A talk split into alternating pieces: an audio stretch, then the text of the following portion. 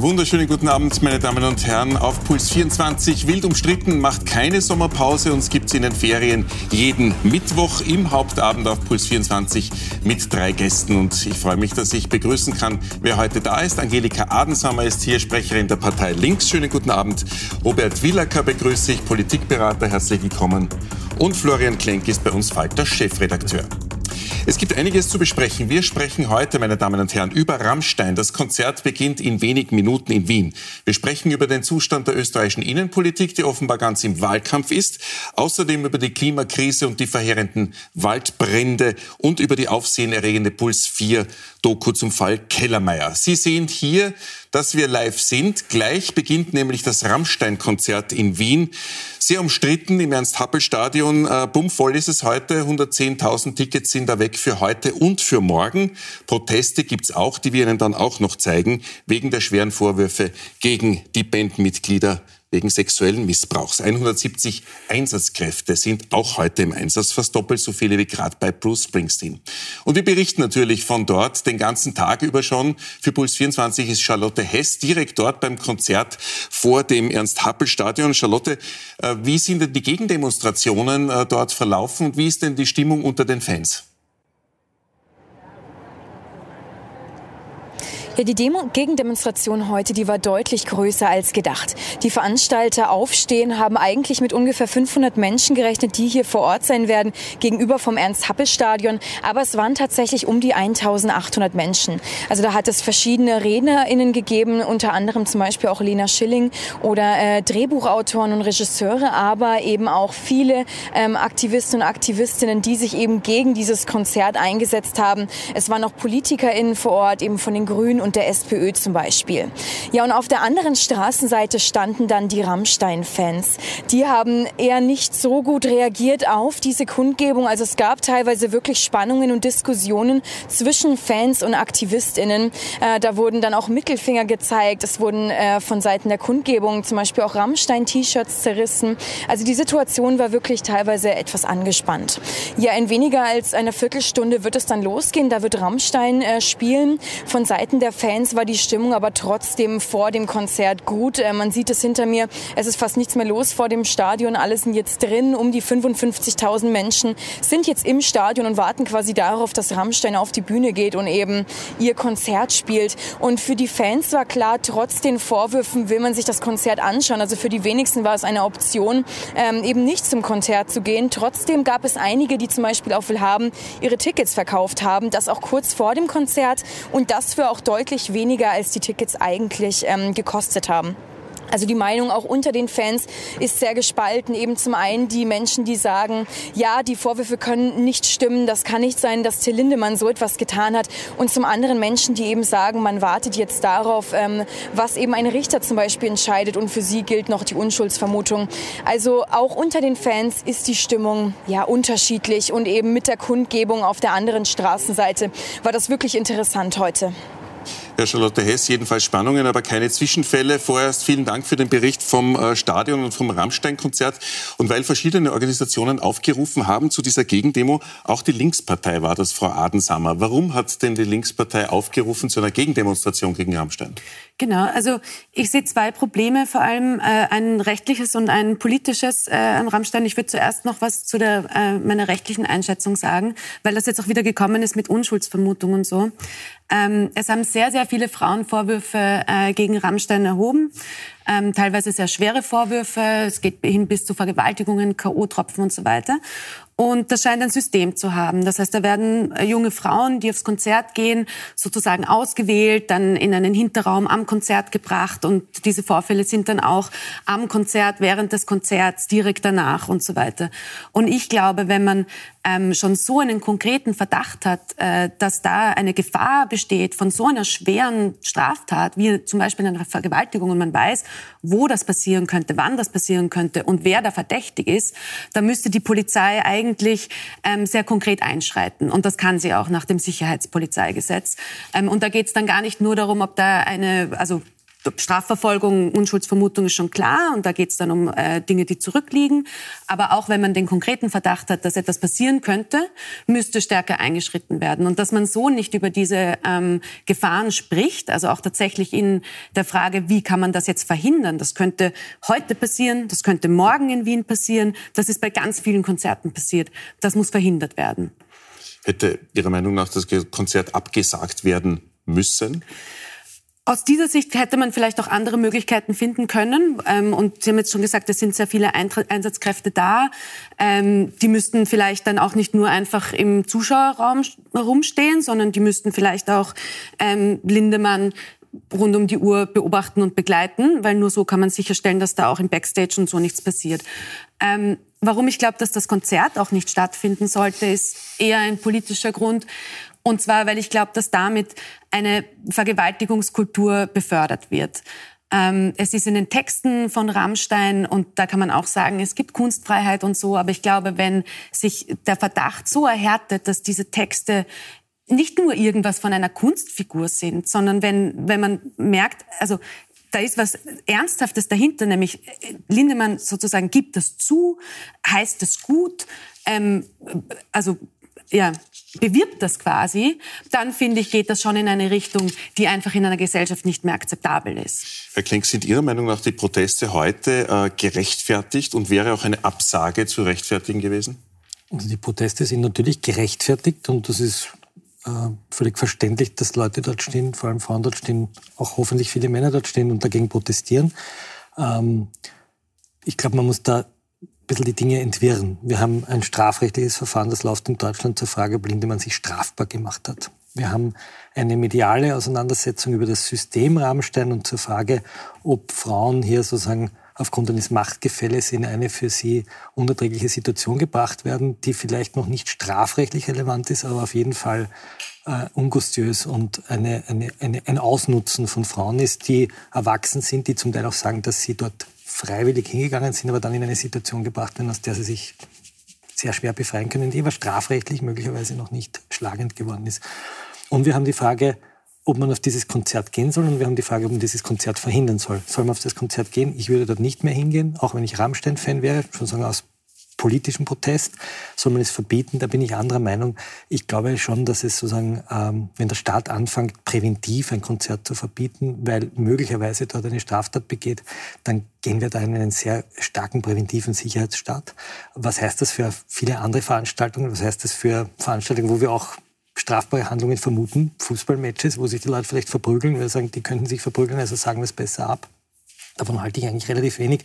Die Veranstalter haben dort heute, zumindest lese ich das bei uns im, im, Newsletter, ein sehr ausgefeiltes Sicherheitskonzept vorgelegt mit Codeworten für Frauen, die sich dort äh, belästigt oder bedrängt fühlen. Die können dann einen Drink bestellen mit einem Codewort.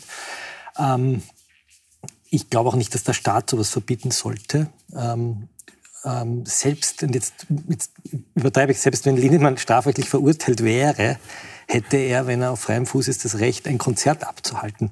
Das mag uns widerlich erscheinen, da sind wir dagegen, da würden wir dagegen protestieren, wir würden ihm sozusagen den Finger zeigen und sagen, wir wollen dich nicht, aber der Staat hat nicht das Recht, ein Konzert zu verbieten, präventiv, ja.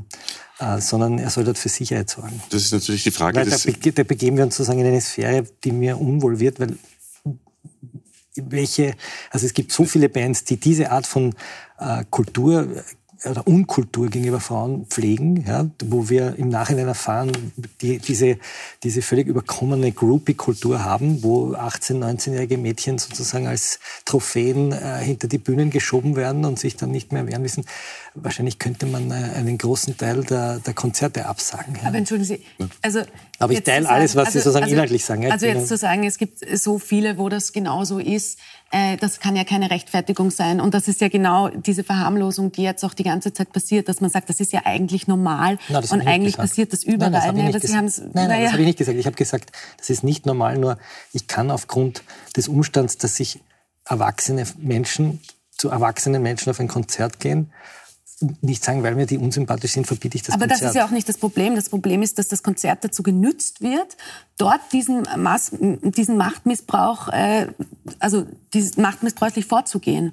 Und das ist, passiert wirklich über das Konzert. Also das funktioniert so, dass es eben die Fans sind, wie Sie schon gesagt haben, dieses Groupie-System und es ist ja dann auch dort vor Ort. Das heißt, das Konzert ist schon ein, ein Bestandteil da, davon, warum das überhaupt funktioniert. Also ich bin nicht sicher, ob heute in Wien das System, das man Rammstein vorwirft, heute praktiziert wird. Ich bin mir sicher, dass es heute es, keine Rose Zero gibt und auch kein Zufall.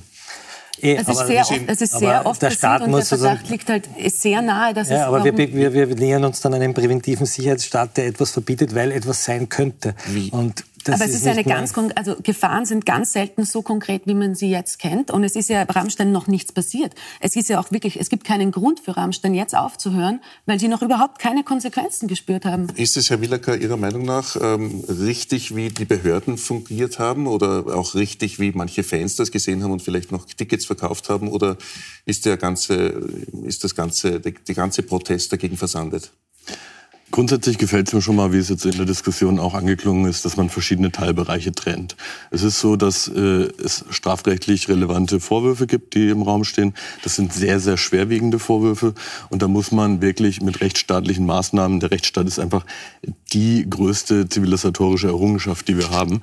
Und das sollten wir oder tun wir gut daran, ihn arbeiten zu lassen und da nicht mit, ähm, auch wenn die Vorwürfe sehr schwer sind, mit Vorverurteilungen zu arbeiten.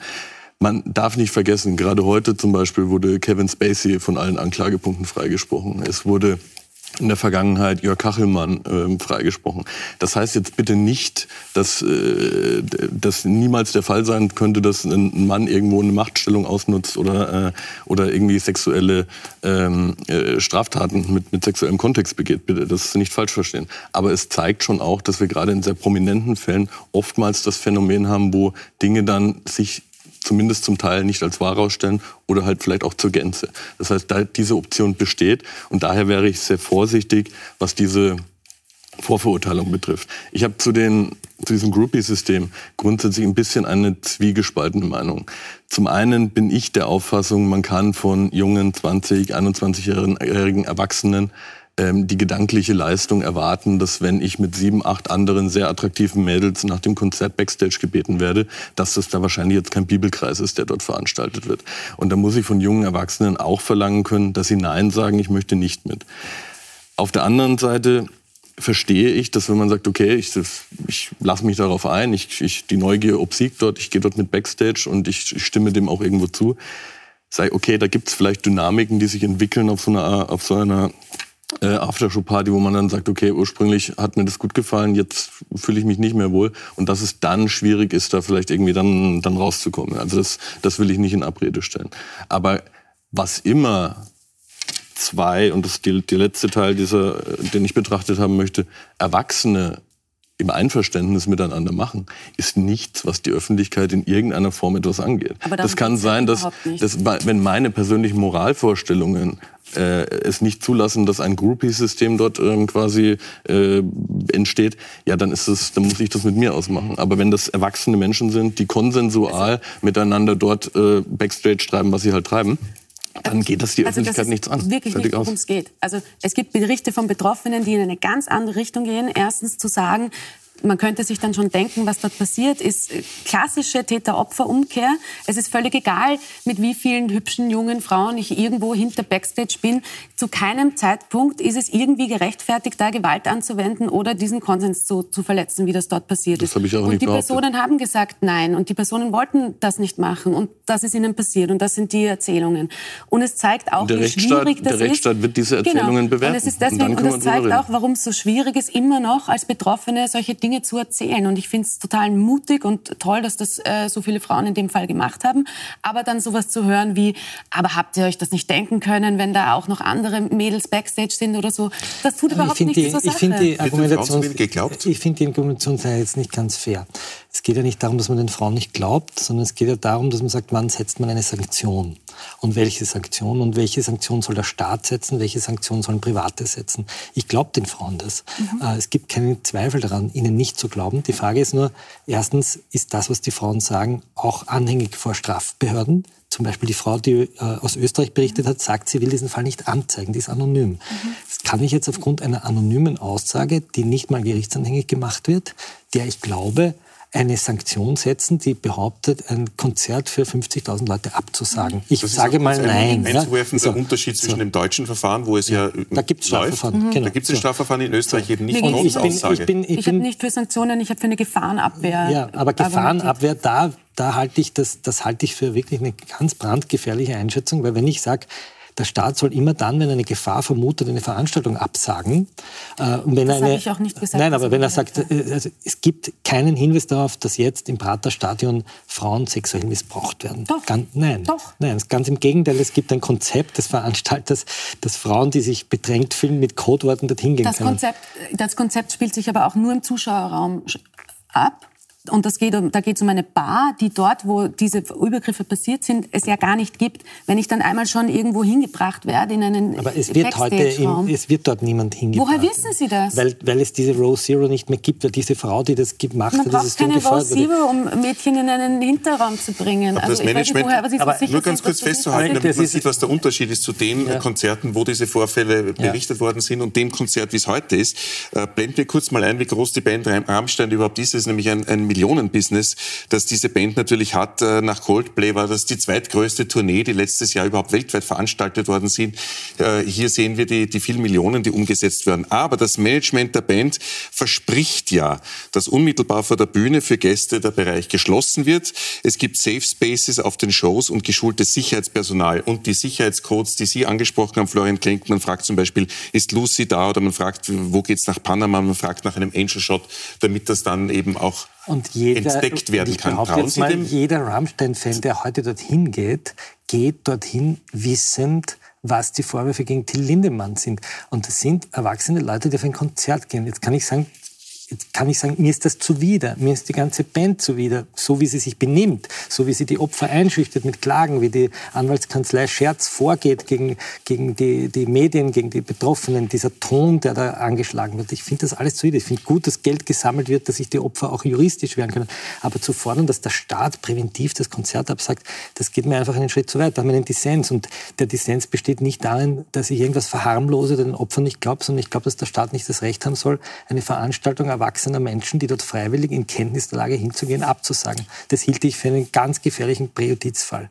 Festzuhalten, Frau Adensammer, Sie glauben nicht, dass das Management diese Sicherheitsvorkehrungen, die wir gerade besprochen haben, auch tatsächlich umsetzt, dass heute die Gefahr genauso groß ist wie Ihnen, bei jedem anderen. Das glaube ich Ihnen schon, aber diese, ähm, diese Sicherheitsvorkehrungen klingen nicht nach dem, was es dort bräuchte, weil es sozusagen auch, auch ohne Row Zero kann man äh, Frauen rekrutieren und kann man sie in Hinterräume bringen, wo sie nicht mehr, also... Ja, ich möchte noch was anderes ansprechen, was, was Herr Klenk angesprochen hat vorher, dass nämlich auch nach einer rechtskräftigen Verurteilung, weil Sie gesagt haben, man müsste das Verfahren abwarten und dann die Lage bewerten, auch nach einem rechtskräftigen Urteil, möglicherweise gegen einzelne Bandmitglieder, niemand die Band hindern kann, einfach weiter Tournee, äh, Tourneen zu veranstalten und dann läuft es genauso. Müsste dann in diesem Fall eine Behörde einschreiten oder würde das genau dasselbe Konzertereignis sein, so wie wir es heute sehen?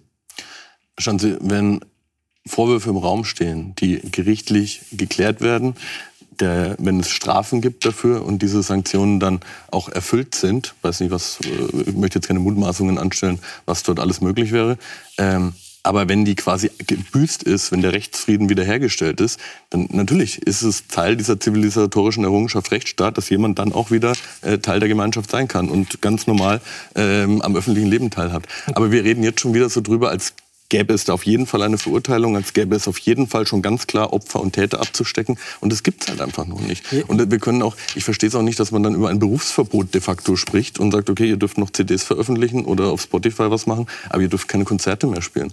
Ähm, da, da müssen wir da müssen wir Till Lindemann, wie Sie ja vorhin gefordert haben, 24 Stunden am Tag polizeilich überwachen lassen, weil wenn der sich in Wien ins Kamel setzt, kommen laufend Fans und der könnte sie ja zu sich ins Hotel einladen. Der könnte ja das und das machen. Da müssen wir den Kontakt zwischen Fans und Stars, im, egal ob Fußball, egal ob äh, Musik oder sonstiges, äh, de facto verbieten. Da müssen wir die irgendwie einkapseln. Ja, das kann ja wohl nicht wahr sein. Fadensammer, müsste man das machen? Ich habe gemeint, äh, konkret äh, am Konzert, weil genau so dieses System funktioniert, dass das, dass das Konzert dazu genützt wird, dort Mädchen zu, und junge Frauen zu rekrutieren äh, und ihnen dort Gewalt anzutun, direkt vorher, direkt nachher. Und das ist auch genau, also das ist genau der Punkt. Es wird weiterhin äh, Geld gemacht. Es ist ein Riesenunternehmen mit einem System, wo genau das passiert. Und diese Dinge hängen in diesem Fall halt wirklich eng zusammen, weil schon tatsächlich ohne dass die Fans dorthin kommen, wahrscheinlich nicht so gut möglich wäre, äh, diese Gewalttaten in der Form zu begehen. Und das ist, das ist in dem Fall aber, wirklich aber genau Vorsicht, der Punkt. Ob es eine Gewalttat gab oder nicht, klärt in einem Rechtsstaat immer noch ein Gericht. Und solange das nicht eh, geklärt ist, ist und das macht mir wirklich unwohl, ich meine, Sie sind Kriminalsoziologin, genau. und, und das bereitet mir Unwohlsein zu sagen, das Gericht hat noch ja, nicht mal ausgesprochen, ob eine Gewalttat vorliegt, aber wir, wir verhängen schon mal Konsequenzen. Ich Nein, halte das für wirklich problematisch. Nicht, Sie, wir verheddern uns da in was anderes. Darf ich was sagen dazu? Ich finde es doch viel wichtiger, dass wir diese kulturelle Akzeptanz dieser dieser Art von Musik, von Sprache, die ja offensichtlich nicht nur das lyrische Ich ist, wo man über jemanden singt, der gewalttätig ist und wo wir literarische Figuren haben, wo wir uns das Grausame anschauen, sondern wo man sieht, dass das, das lyrische Ich und das reale Ich übereinander gehen, dass man diese kulturelle Akzeptanz hinterfragt, dass man sagt, müssen diese Texte so lauten, muss, muss man sich so vermarkten, muss man diese Kultur, die irgendwann in den 60er Jahren mit äh, Sex, Drugs und Rock'n'Roll entstanden ist, die sich aber pervertiert hat in die Fantasien irgendwelcher alter Männer, die sich da junge äh, Mädchen hinter die Bühne holen. Ich finde es viel wichtiger, eine kulturelle, eine, eine, eine mhm. kulturpolitische Diskussion zu führen, aber nicht jetzt eine sicherheitspolizeiliche oder strafrechtliche wenn der eine Straftat begangen hat, wird er verurteilt und geht in den Knast und nachher ist er wieder ein freier Mann. Ich, ich, ich das ist ja wirklich teile, gefährlich. Ich, teile dieses kulturelle Argument total, aber ich möchte schon was dazu sagen. Es gibt, also das Sicherheitspolizeirecht ist genauso Teil unseres Rechtsstaats wie das Strafrecht. Und wenn die Polizei sicherheitspolizeiliche Maßnahmen setzt, zum Beispiel vor einer Versammlung, wo man sagt, da könnte es zu Gefahren kommen, und, oder es gibt zum Beispiel auch einen Gegenprotest, wundert sich niemand. Keiner sagt, oh mein Gott, eine präventive Maßnahme, wie kann die Polizei das das nur machen, obwohl noch nichts passiert ist, weil sie davon ausgehen kann und konkrete Anhaltspunkte hat, dass da etwas passieren könnte. Ja, ja und man hat einen anderen und man hat einen sozusagen ganz anderen Maßstab jetzt für dieses Konzert, wenn man sagt, aber wir wissen ja nicht, was da passieren könnte, weil Na, wir haben überhaupt doch, keine das eine Ahnung. sind doch wenn Sie, die miteinander Sie, prügeln, ich linke und rechte. Und das andere sind hunderte Berichte von Frauen, aber vielleicht nur ein, ein Einwurf. Der, der Unterschied ist ja, dass wenn Sie jetzt über Demonstrationen reden, ja, wenn beispielsweise die Antifa ähm, Demonstrationen abhält, von denen man in der Vergangenheit weiß, dass dort schwerste Straftaten begangen mhm. wurden, die auch rechtsstaatlich abgeurteilt wurden. Das Aber ist der ganz, ja das ist der so ganz ist große Unterschied. Ja. Ähm, dann hat man natürlich meisten, eine ganz andere Grundlage. Aber hier wurde Prozesse, nichts rechtsstaatlich abgehandelt. Die Prozesse gegen Linke gehen in Freisprüchen aus nach solchen Demonstrationen. Das heißt, in Wirklichkeit könnte man sich das nachher sparen, weil man in Wirklichkeit rechtsstaatlich nachher weiß, dass gar nichts passiert ist. Wir haben im Prinzip die Standpunkte, wir haben im Prinzip die Standpunkte ausgetauscht. Ähm, es ist natürlich, es liegt müsste man sagen, jetzt in Wien zumindest mal an den Fans, äh, wie es angenommen wird. Heute und morgen gibt es eben dieses Rammstein-Konzert und wir haben natürlich auch die Gegendemonstrationen, die Gegenpositionen abgeklärt und haben jetzt natürlich in unserer Sendung auch noch weitere Themen zu besprechen.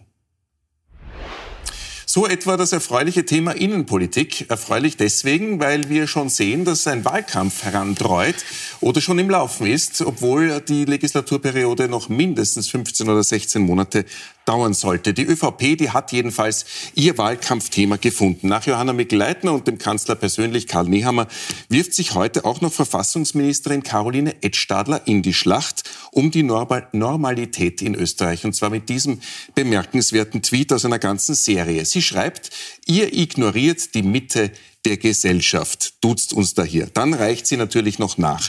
Empörung der moralisch Erhabenen. Alles wird überlagert, schreibt sie, von der Kraft der lautersten und der Empörung der moralisch Erhabenen. Die öffentliche Meinung und die veröffentlichte Meinung driften immer häufiger auseinander.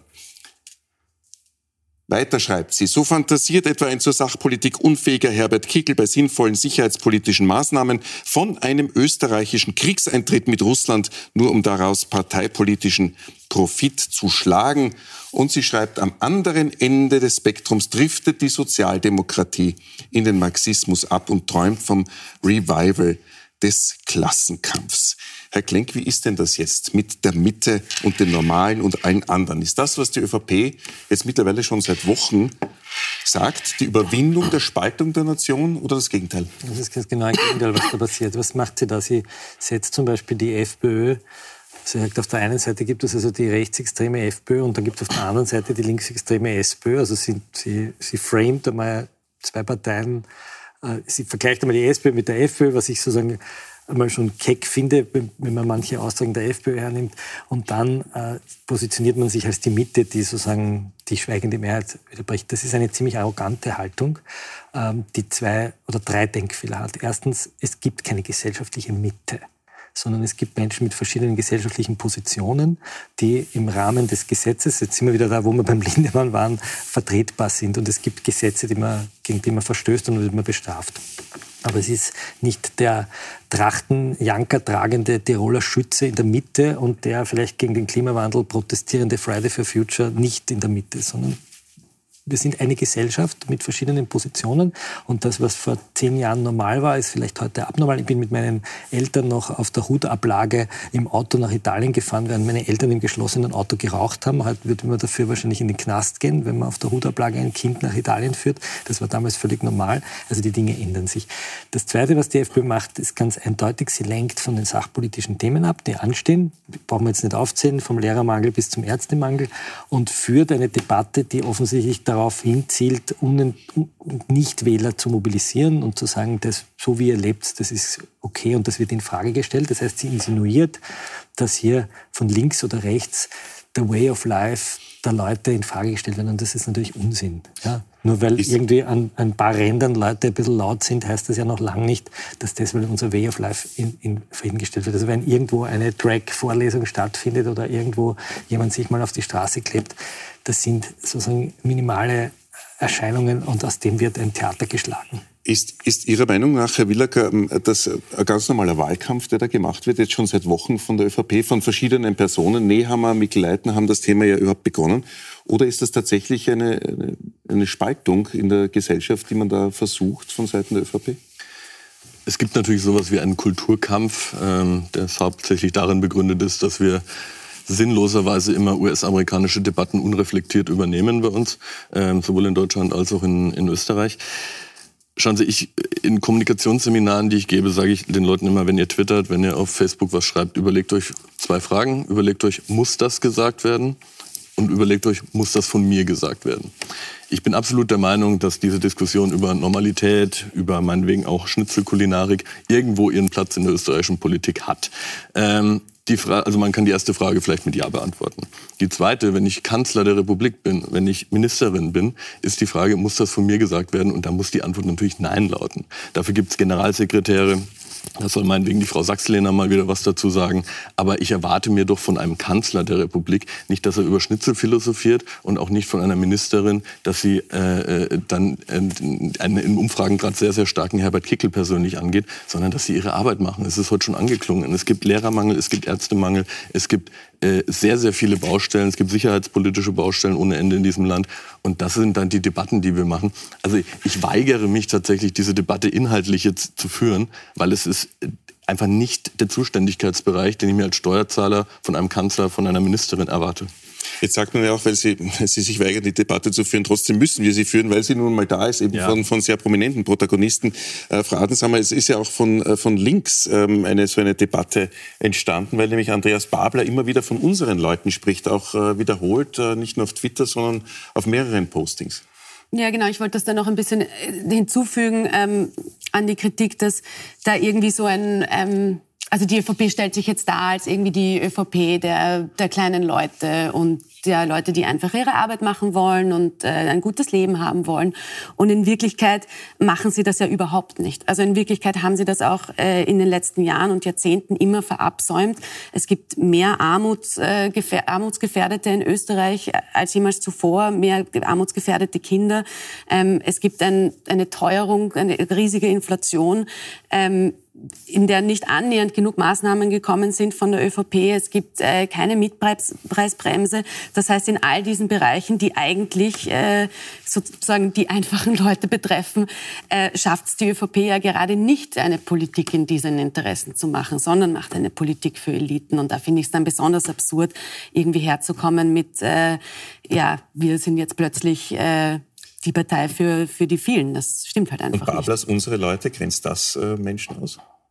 Da, da geht es eben sozusagen wirklich um diese Interessen von den Leuten, die von ihrem Lohn abhängig sind, die auch abhängig davon sind, dass es eine gute Gesundheitsversorgung gibt, dass es äh, öffentliche Schulen gibt, die funktionieren, die nicht einfach dann äh, sich das privat leisten können zum Beispiel. Ähm, also da geht es tatsächlich um diese Interessen, ähm, die die ÖVP vielleicht versucht anzusprechen, aber das ja in ihrer Politik in Wirklichkeit nicht tut.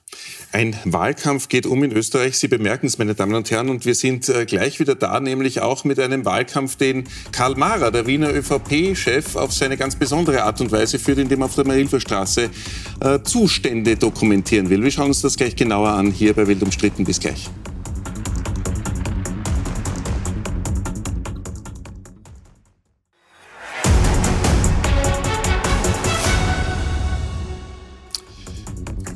Wild umstritten in der Sommerpause, immer am Mittwoch, meine Damen und Herren. Und äh, jetzt in der Werbepause wurde auch wild gestritten zu den Themen, die wir da hier haben in der Sendung.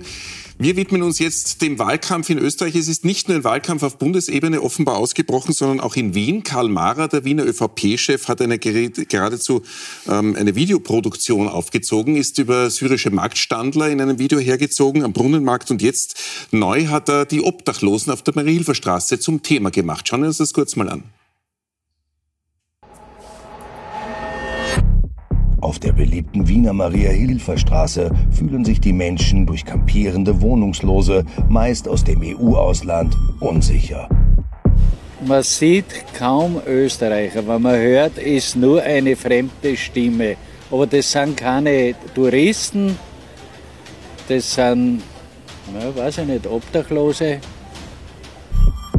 wir brauchen ein neues Konzept der Sozialarbeit. Wir brauchen auch das klare Bekenntnis dazu, dass Wien nicht der Magnet für die Zuwanderung ins Sozialsystem ist. Also natürlich kein Bundeswahlkampf, sondern ein Wiener Wahlkampf, den hier offenbar Karl Mara zwischendurch führt. Herr Willacker, wie sehen Sie diese Videos? Dieses Video konkret? Ähm, ja, ganz grundsätzlich, das Thema ist natürlich da, das erfindet der Herr Mara jetzt nicht, sondern auf der Maria-Hilfe gibt es einfach Zustände, die man so nicht länger äh, ignorieren kann.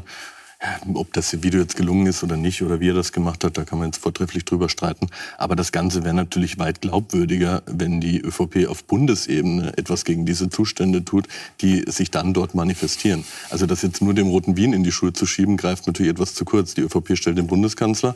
Ähm, wir hatten im, im letzten Jahr hier mit 109.000 äh, Asylanträgen, glaube ich, den, den höchsten ähm, Wert, der jemals, den es jemals in Österreich gab. Und wenn man es nicht in der Lage ist, nicht willens ist oder nicht mutig genug ist, Grenzen zu schützen, den Rechtsstaat zu seinem äh, durchzusetzen, ja, dann manifestieren sich auch solche Dinge. Aber dann sollte er wahrscheinlich eher mal mit seinem Kanzler reden, mit seinem Bundesparteivorsitzenden, als äh, sich in Videos darüber zu beschweren. Oder auch mit dem ÖVP-Innenminister natürlich in diesem Fall zuständig für die äh, Polizei. Wie sehen Sie das, Frau Adensammer? Ich finde, das ist einfach ganz offensichtlich eine rassistische Politik, mit der die ÖVP sich immer weiter weiter die FPÖ anbietet und alle sozialen Probleme, die es gibt, äh, der Zuwanderung zuschreibt, ohne selber irgendwelche sozialen Maßnahmen zu setzen. Wenn man ein Problem mit Obdachlosigkeit hat, sollte man sich vielleicht den Wohnungsmarkt anschauen, sollte man sich die Mietpreise anschauen und nicht, es ist total billig, dann einfach zu sagen, das ist die Zuwanderung. Also so wird man keine Politik für die Leute machen und ihre wirklichen Probleme. Es gab eine Umfrage erst vor wenigen Monaten von OGM, äh, wo sie in Wien gefragt haben, ob das als Problem wahrgenommen wird. Zwei Drittel Drittel in Wien sehen Ausländerzuwanderung überhaupt nicht als Problem. Also man sucht sich da halt ein paar Leute, die irgendwas dazu sagen auf der Straße und erfindet äh, ja, Probleme, um nicht die sozialen Probleme wirklich zu lösen. Jetzt wissen wir, Herr Klenk, natürlich, dass Migration, äh, Zuwanderung ein Dauerwahlkampfthema in Österreich ist seit vielen, vielen Jahren. Und Karl Mara spielt natürlich jetzt genau auch auf die bundespolitische Ebene mit diesem Thema. Also erstens einmal, wenn es Sicherheitsprobleme gibt in der Stadt, so wie es der Karl Mara behauptet, dann ist der Karl Mara selber daran schuld, weil er war nämlich äh, Polizei, einer der Polizeichefs der Stadt. Das ist sein Erbe. Das vergisst er dazu zu sagen. Er war stellvertretender Polizeichef von Wien. Zweitens, die Innenminister seit 2000 sind ÖVP und mit kurzer Unterbrechung Kickl FPÖ. Also die sicherheitspolitische Frage war seine eigene Partei. Das heißt, es geht ihm offensichtlich nicht um das sicherheitspolitische Thema, weil dann würde er sich ins eigene Knie schießen, sondern es geht ihm darum, dass er das Konzept der Stadt angreift. Die Stadt ist die friedliche Verdichtung von Gegensätzen. In der Stadt leben Zuwanderer, in der Stadt leben arme Menschen, in der Stadt leben drogenkranke Menschen. In der Stadt leben nicht nur die Döblinger Regimenter und die Herrschaften mit dem Stecktüchel und mit der Schallkrawatte, für die Karl Mara der Wahlkampf macht, sondern Dort leben auch Menschen, die arm sind, die vielleicht auch mal im Hauseingang schlafen müssen, weil sie keinen Platz in der äh, Obdachlosenstelle finden, vielleicht auch aus Budapest anreisen oder aus Bukarest, weil wir offene EU-Grenzen haben. Es ist ja kein Einwanderungs-, ein Asylthema, sondern es ist ein Thema der europäischen Mobilität. Und wenn der Herr Mara ein Interesse hätte, diese Missstände abzustellen, dann würde er sich einmal anschauen, wie Obdachlosenstellen in Wien funktionieren. Funktionieren die gut? Dann würde ich dort hinschauen, würde das inspizieren, würde sagen, sind das Orte, wo sich die Leute gut aufhalten. Wenn der Karl Mara kein Rassist wäre, und ich glaube, er ist ein Rassist, das sage ich ganz bewusst, ich hoffe, er verklagt mich und ich bringe den Wahrheitsbeweis für dieses Werturteil, dann stellt er sich nicht auf den Brunnenmarkt und skandalisiert, dass dort afghanische, syrische, irakische Geschäftsleute Geschäft machen. Nicht Kriminalität machen, sondern dort irgendwie Falafel verkaufen und, und Lammfleisch. Und dann würde er sich vielleicht zu ihnen hinstellen und sagen, hey Leute, ihr seid Wirtschaftstreibende, ihr seid religiös, ihr seid Familienmenschen Uh, ihr ärgert euch vielleicht über das Marktamt, die euch jeden Tag segieren, weil ihr irgendwie die Buddel zu weit über den Strich habt. Kommt zur ÖVP, ich bin für euch da. Das wäre moderne, bürgerliche, unternehmerfreundliche Politik. Das macht interessanterweise aber kein ÖVP-Chef. Wir können zurückblicken Busek war, glaube ich, der Letzte. Jeder ÖVP-Chef glaubt, irgendwie nach rechts ausschauen zu müssen. Der Letzte, der das so richtig stark gemacht hat, war der Herr Juratzka. Der hat neun Prozent bekommen. Der ist so arm, dass in der Stronach oder der Sigi Wolf unten in, im Magna, äh, äh, wie heißt das da, in Oberwaltersdorf als Kellner oder Geschäftsführer des Restaurants aufnehmen hat müssen. Die ÖVP wird damit keinen Punkt machen. Weil die, die das so sehen wie der Herr Mara, die wählen die FPÖ. Die haben ein ganz glasklares Angebot, die haben die Freiheitlichen. Äh, bürgerlich ist das überhaupt nicht. Das hat nichts mit bürgerlicher Politik zu tun. Das ist rohe Bürgerlichkeit und das ist das Verächtlichmachen von Leuten, die anders sind als Karl Mara. Karl Mara will, dass alle Menschen so sind wie Karl Mara und ich weiß nicht, ob das ein gutes Konzept ist für eine Stadt. Ist das, was Florian Klenk sagt, die Annäherung der ÖVP an die FPÖ, die schon jahrelang wahrscheinlich zu beobachten ist? Ich glaube absolut, dass das im, im Wahlkampf oder im, in der Wahltaktik so ist, dass man versucht, der FPÖ-Wähler abspenstig zu machen. Ich glaube halt einfach aus den vorher genannten Gründen nicht, dass das besonders authentisch ist. Und letzten Endes kommt es nicht darauf an, was ich sage in erster Linie, sondern ob mir die Leute abnehmen, was ich sage. Und wenn ich auf Bundesebene unglaubwürdig bin, weil ich halt nun mal, die Faktenlage ist bekannt, dort ganz anders agiere, als ich es in diesen Videos mache, dann nehmen mir die Leute das nicht ab. Und dann äh, wählen die Leute sicherlich lieber das Original, die FPÖ. Das Gemeine an Mara ist, dass er in Gegenden geht, die funktionieren.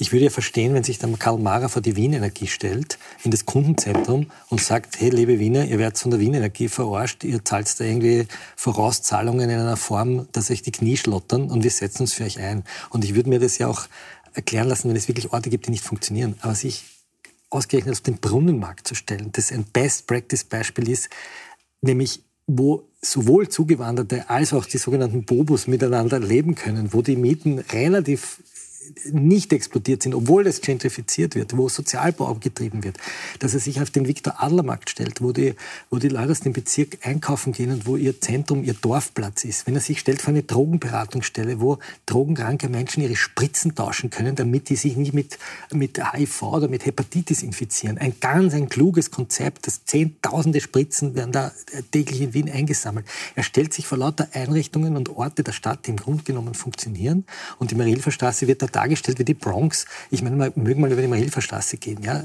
Die, die Touristen stecken sich alle zehn Finger ab, weil das so eine schöne Straße ist. Und dann filmt man genau den einen, der da im Hauseingang schlägt. Also das ist ja nicht konstruktive urbane Politik, sondern das ist Angst machen, die Leute gegeneinander aufwiegeln, die Leute gegeneinander aufhetzen und glauben, dass man damit gewinnt. Und das als ehemaliger Polizeichef. Ich bin das erste Mal auf den Karl Mara, den Satz mag ich noch sagen, äh, er hat sich verdächtig gemacht. Es gab in Wien einen Fall vor einigen Jahren, als vier Polizisten einen Afrikaner gefoltert haben. Buch buchstäblich gefoltert. Die sind dafür verurteilt worden. Und einer hat zugeschaut und hat nichts gemacht. Der ist auch verurteilt worden. Und der wollte Karriere machen. Und im Innenministerium haben sie gesagt, nein, der soll nicht Karriere machen. Und es hat sich einer für den eingesetzt, damit er Karriere machen kann. Das war der Karl Mara. Da habe ich mir da gedacht, irgendwas stimmt mit dem Mann nicht. Ja? Und das manifestiert sich jetzt. Er hat ein rassistisches Weltbild und äh, ich glaube, dass die Leute, die ein rassistisches Weltbild haben, nicht ÖVP wählen werden. Kommen wir aus der, aus der Wiener Politik nochmal hinauf auf den Bund, weil wir in 15, 16 Monaten planmäßig jedenfalls Neuwahl hätten. Sind wir jetzt schon Ihrer Meinung nach, Frau Adensammer, hier im Wahlkampf, nicht nur was Karl Mara betrifft, sondern die Wertedebatte, die die ÖVP und andere Parteien führen? Ich glaube, wir sind ganz offensichtlich im Wahlkampf und ich glaube, die ÖVP war noch nie nicht im Wahlkampf, weil wirkliche Maßnahmen trifft sie nicht, sondern es geht alles sozusagen, es geht nur um Medienpolitik und, und Aussagen und die tatsächlichen Probleme, eben Teuerungen, Ärztemangel und so weiter. Ähm, da passiert überall gar nichts. Also das ist schon die ganze Zeit so und das scheint sich jetzt auch nicht mehr zu ändern.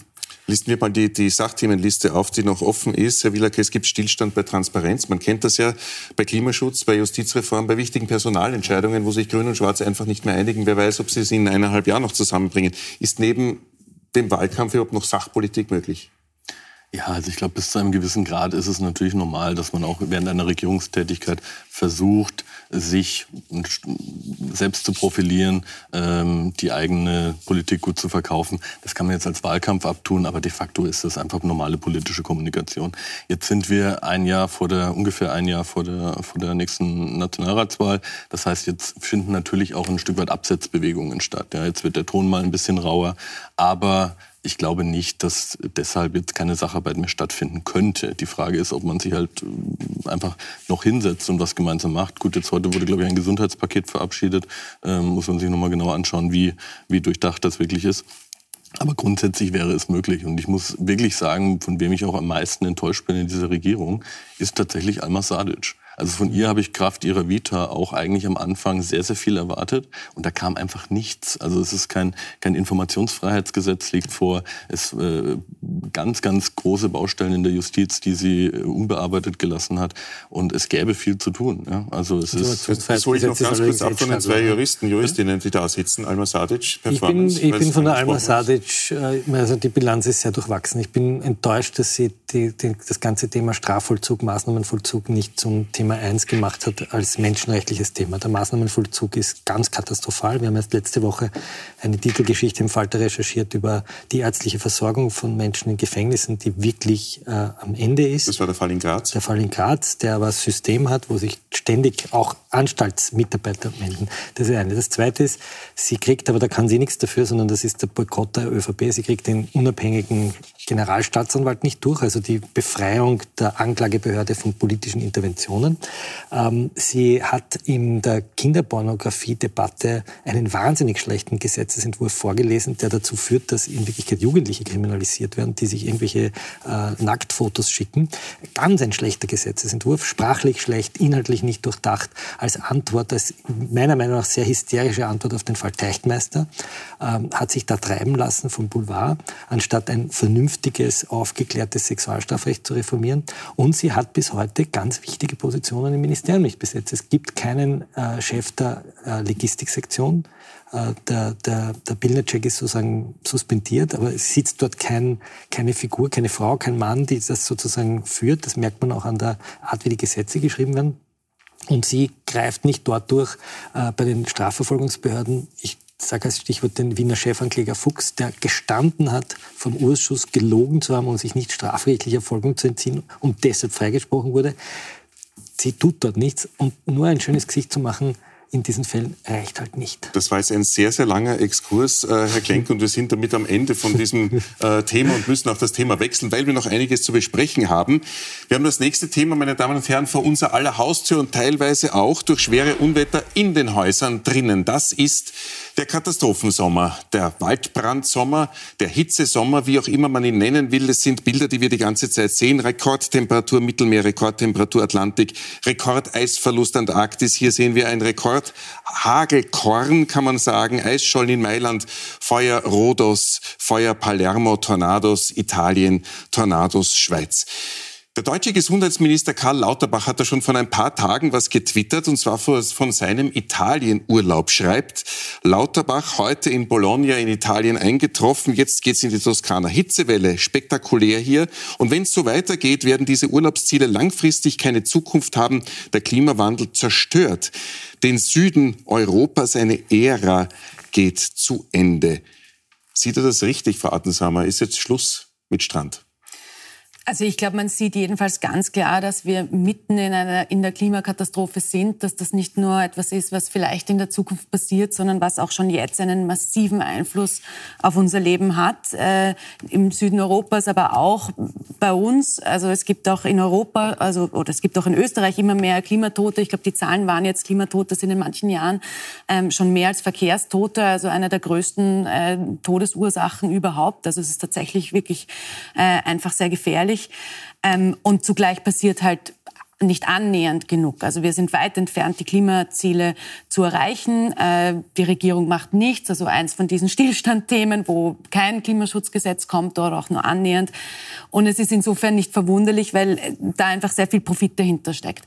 Also dass sich eine ÖVP hinstellt und sagt, es müssen äh, sehr profitable ähm, Wirtschaftszweige, die aber extrem klimaschädlich sind und die auf Dauer so nicht weiterarbeiten können, sich jetzt reformieren auf eine sehr grundsätzliche Weise und auf eine eine Weise, die man dann aber auch gestalten muss. Also das kann nicht einfach sozusagen dann ähm, äh, quasi äh, also es, es hängen viele Arbeitsplätze dran. Das heißt, man muss sich was überlegen, man muss sich irgendwelche Sozialpläne machen und man muss äh, das gezielt äh, diese Wirtschaft umgestalten. Und das passiert halt nicht annähernd. Oder ein Gasausstieg ist ein großes Unterfangen. Man sagt, ja, wie sollen wir das machen? Ja, wir müssen es halt machen. Wir müssen in den nächsten Jahren, am besten schon nicht nur Jahrzehnten, äh, aus den fossilen Brennstoffen raus da braucht es halt wirklich äh, mutige und große Projekte, die das umsetzen. Jetzt sollte man sagen oder glauben, dass der Weckruf spätestens jetzt erfolgt ist mit diesen horrenden Daten, die wir da sehen und mit den Ereignissen.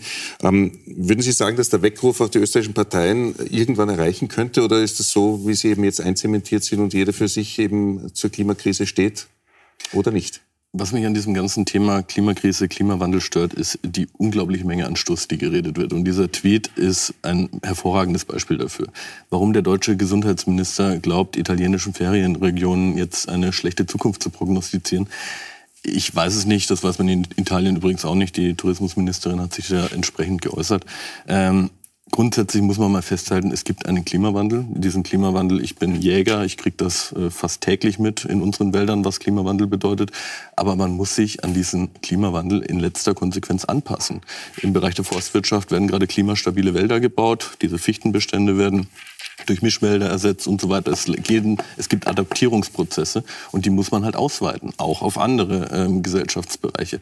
Jetzt muss man, und das meine ich mit Stuss geredet, immer vorsichtig sein, wenn man Einzelwetterereignisse in diesen großen Zusammenhang mit reinsteckt. Auf Rhodos brennt ja nicht alles, weil jetzt die Temperatur zwei Grad höher ist und sich jetzt die Wälder selbst entzünden, sondern weil irgendjemand wieder gegrillt hat, wo es nicht erlaubt war.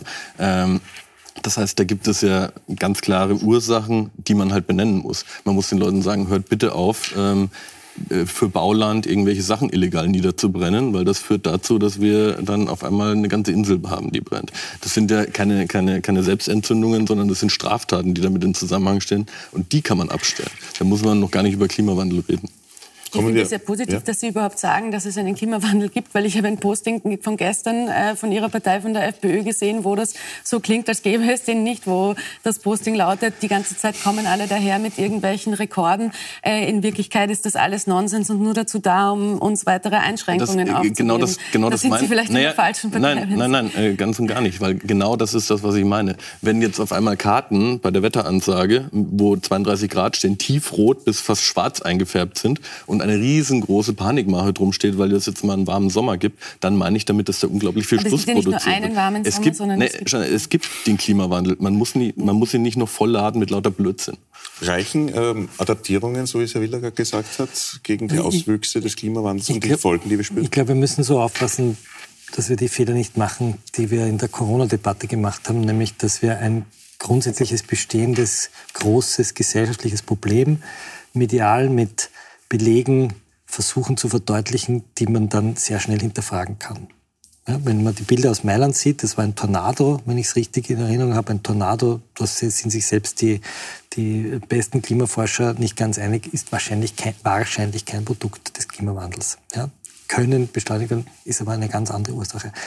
Ich glaube, das, das Gefährliche an der medialen Berichterstattung des Klimawandels ist der Katastrophismus, weil er sozusagen einzelne Bilder zeigt, die die Leute dann zu relativieren beginnen. Sie sagen, na ja, in Rhodos brennt es ja eh nicht überall und das ist ja nur, äh, das ist ja in Wirklichkeit nur eine Wettererscheinung und dass die große brutale Frage, die da stattfindet. Heute habe ich im Spiegel diesen sehr eindringlichen Appell eines Wissenschaftlers gelesen über die Art, wie sich der Atlantik gerade verändert, wie Artensterben stattfindet. Also die Dinge, die wir nicht medial darstellen können mit Flammen und Feuern und Überschwemmungen, sondern die viel grundlegender die Erde schlechter machen für uns für uns, der Erde ist das ja wahrscheinlich in Wirklichkeit wurscht, aber die unser Leben schlechter machen. Und da erwarte ich von einer Politik, dass sie eigentlich eine optimistische Erzählung bringt und sagt, wie können wir das verändern? Ich erwarte, dass ein Bundeskanzler sich nicht hinstellt und sagt, Verbrennermotor ist wichtig und äh, Klima, Klima sind Terroristen oder dass sich der Kickel hinstellt und sagt, das sind alles Terroristen, die da jetzt mit fragwürdigen Maßnahmen, ich bin auch gegen das Anpicken, aber das ist weit entfernt von Terrorismus, äh, sondern dass man einmal eine Zukunftserzählung macht und sagt, welche Jobs brauchen wir? Wie viele hunderttausende Jobs könnten geschaffen werden, wenn wir Green Industries haben? Wo sind die Managers for Future, die sagen, wir bauen unsere Industrien um? Die vor den Vorhang zu stellen. Mir gefällt es durchaus, was der Habeck in Deutschland macht, wie er das Thema kommuniziert. Die machen Fehler, ich weiß. Aber man kann das Thema sozusagen defensiv kommunizieren. Man kann es leugnen, so wie die FPÖ weil man weiß, da hat man eine gewisse Wählergruppe, oder man kann es offensiv angehen. Ich glaube, als, als Medien sollten wir aufpassen, dass wir nicht in diesen Katastrophismus verfallen, dass wir ständig alle Unwetter, die jetzt gerade irgendwo auf der Erde passieren, in einem Twitter-Thread aneinander hängen und die Leute nur mehr Panik und Angst haben, weil dort brennt ein Wald und dort ist eine Sturzflut und da ist was untergegangen. Es gibt eine sehr kluge Klimaforscherin, die Friederike Otto, die sagt, indem man alle diese Katastrophen immer auf den Klimawandel reduziert, entlastet man auch die lokalen äh, Politiker, Maßnahmen vorzusehen, die die Schäden verursachen. Und da müssen wir natürlich sehen, ob die Politik das schafft und ob wir das der Politik natürlich auch zutrauen können. Wir sind, weil Sie es auch schon angesprochen haben, mit der Verbindung zu Corona bei unserem äh, vierten Thema heute in Wild umstritten.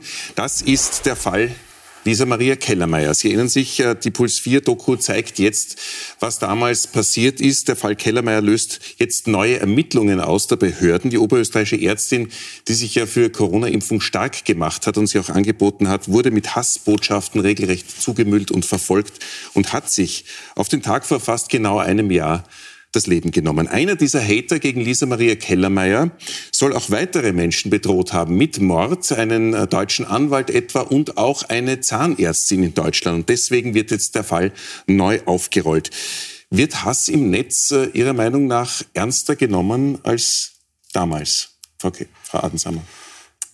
Ich glaube, es gibt immer mehr ähm, Bewusstsein dafür, dass das wirklich, äh, also dass das wirklich ein Problem ist. Und äh, ich glaube, man muss sich auch immer vergegenwärtigen, wenn man im Internet unterwegs ist, äh, dass da, obwohl man den Menschen dahinter nicht wirklich direkt sieht, da trotzdem ein Mensch dahinter ist. Also dass alles, was man ins Internet schreibt, halt doch tatsächlich eine Auswirkung hat. So.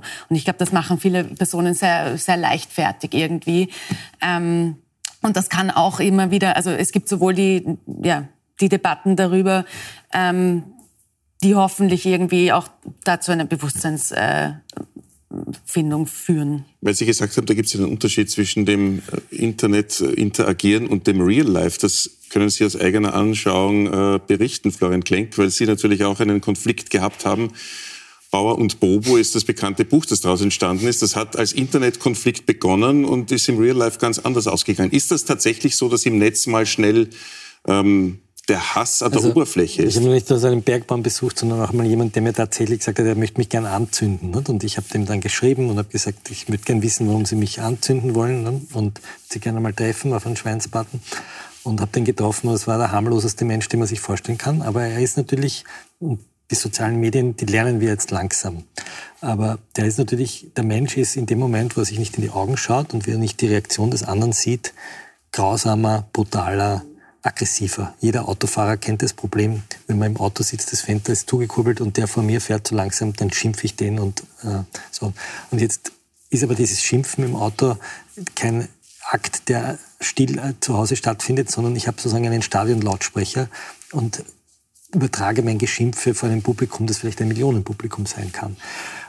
Und das kann Menschen, die äh, psychisch auch sehr labil waren, wie die Frau Kellermeier, die ja sozusagen eine sehr ähm, sensible Persönlichkeit war, viel, viel härter treffen, als es vielleicht uns trifft. Und das wissen viele Leute nicht, dass auch ein, der Fall Kellermeier ist losgegangen durch einen, durch einen Kommentar der Polizei in Oberösterreich, die die Frau Kellermeier sozusagen zurechtgewiesen hat, dass sie etwas Falsches behauptet habe. Und dieser Tweet wurde screengeschottet und in die Telegram-Gruppen gesetzt. Und das hat sozusagen erst sozusagen die Meute mobilisiert, die digitale. Und das Problem war bei Kellermann auch gar nicht der Hass im Netz, also der offene Hass, sondern dass sie direkte Bedrohungen bekommen hat von anonymen Accounts, äh, die dann nicht wirklich ernst genommen wurden von der Polizei. Die Polizei, die gesagt hat, die, die, die, die sind nicht so aufregend, das ist eh alles nicht ernst zu nehmen. Also auch das Gefühl der Ohnmacht. Und das ist eine ganz giftige Melange gewesen bei der Frau Kellermeier sozusagen dieses dauernd auf Social Media zu sein, auch dauernd nachzuschauen, was andere über mich schreiben, über mich sagen. Ähm, da hilft man sich dann manchmal einfach damit, dass man diese Leute blockiert oder sich von links und, und gleichzeitig eine Polizei, die irgendwie öffentlich so tut, als wäre das eh alles wurscht. Ja. Ist das von den Behörden falsch gemacht worden? Ich sage es Ihnen, das ist, ich maß mir da kein abschließendes Urteil an, weil ich kenne weder Frau Kellermeier oder ich kannte weder Frau Kellermeier persönlich, ähm, noch weiß ich wirklich im Detail, welche ähm, behördlichen Maßnahmen dort zu welchem Zeitpunkt gesetzt werden. Es ist grundsätzlich mal so, dass wenn wir über Hass im Netz sprechen, dass ja alles Dinge sind, die vom Strafgesetz quasi nicht gedeckt, aber abgedeckt werden. Ja, also wenn wir es mit Drohungen zu tun haben, wenn wir es mit, mit Nötigung zu tun haben, wenn wir es mit Beleidigung zu tun haben. Das heißt, eigentlich hat ja der, der Rechtsstaat Instrumente, um dem auch zu begegnen. Wenn es in diesem Fall nicht, nicht ausgereicht hat, dann muss man, muss man eben sagen, okay, wo sind die Fehler passiert? Welche Verantwortungen sind, sind da klar zu benennen?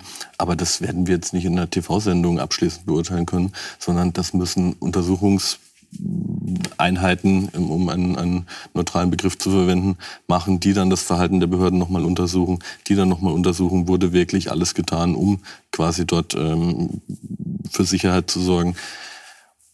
Ja, ich glaube, die Polizei etwas, hat schon gelernt. Die Polizei also lernt ja auch Social Media. Ja? Wenn ich als Polizeibehörde der Meinung bin, Sie haben vorhin gesagt, es muss nicht, man muss nicht alles sagen und es muss nicht irgendwer was sagen. Also, es muss die Polizei nicht öffentlich die Frau Kellermeier zurechtweisen, ja? weil sie wissen kann, dass genau diese Zurechtweisung wieder andere Leute bestärkt. Das haben die gelernt. Das heißt nicht, dass die Polizei Schuld hat an dem an dem Tod der Frau Kellermeier, aber es zeigt, welche Mechanismen in einer gereizten Social-Media-Welt ist. Und wir werden immer gereizt. Wir schauen uns den ganzen Tag nur mehr Katastrophenmeldungen an. Ja, das macht uns ja, zuerst war Corona, dann zuerst war die Flüchtlingsversorgungskrise, dann war Corona, dann vorher war die Finanzkrise, jetzt ist die, jetzt, dann war der Ukraine-Krieg, jetzt ist die, die Leute werden ja auch, das ist ja auch sozusagen stressig. Ja? Genau. Und das andauernd zu sehen, nicht nur in den Abendnachrichten nur mal zehn Minuten, so wie das in unserer Kindheit war, sondern andauernd sozusagen am Handy zugespielt bekommen, algorithmisch auch dann noch befeuert. Das macht uns verrückt. Genau das beschreibt übrigens auch Herr Klenk, Social Media Expertin Ingrid Brodnik, die erklärt, warum die Radikalisierung, die mit Corona eben schon so arg geworden ist, äh, trotzdem noch weitergeht, obwohl Corona schon vorbei ist. Ich glaube ehrlich gesagt, dass wir als Gesellschaft so ein bisschen den Teppich über das Ganze gerade kehren und so tun, ah, wir sind ja glimpflich aus der Pandemie gekommen. Den letzten Jahren in extremen bis extremistischen Milieus wachsende Gruppen gehabt, zum Beispiel in Deutschland die Reichsbürgerszene, die immer wieder in Erscheinung tritt. Und das ist genau ein Ausschnitt aus dieser Dokumentation, der Fall Kellermeier, der morgen zu sehen ist. Ingrid Brodnik war das, äh, Reichsbürger. Es gab auch heute wieder eine Razzia, übrigens in Österreich, gegen eine so eine ähnliche ähm, Gruppierung. Äh, spalten Ihrer Meinung nach, Frau Adens, haben wir jetzt andere Themen als damals äh, Corona die Gesellschaft, Familien, Partnerschaften, Familie, Freunde. Ob das Thema quasi abgelöst worden ist von. Durch andere anderen. Themen, die genauso radikal diskutiert werden, dass die Radikalisierung in der Gesellschaft äh, größer geworden ist seit einigen Jahren. Das das, das weiß ich nicht. Mir kommt vor, dass da Corona schon ein recht äh, spezielles Thema war, das ganz besonders neue äh, Frontlinien aufgemacht hat. So, also dass trotzdem eine insgesamte Situation ist und das sehe ich ähnlich wie Sie, dass, dass es einfach eine sehr verunsichernde äh, Situation ist insgesamt in der Welt gerade. Also dass ähm, man sich das Leben schwerer leisten kann, dass die, der Klimawandel irgendwie sich zeigt auch tatsächlich schon, dass es Krieg ist.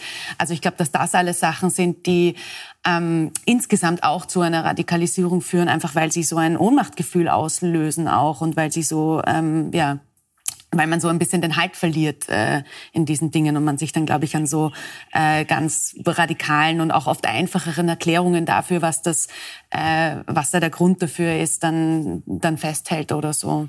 Eine Radikalisierung der Gesellschaft, die wir äh, wohl feststellen und die auch teilweise vielleicht sogar in diesem Wahlkampf zu spüren ist, der ja, wie wir gerade eben besprochen haben, jetzt schon im Gange ist und noch sehr, sehr lang dauert bis zur nächsten Nationalratswahl.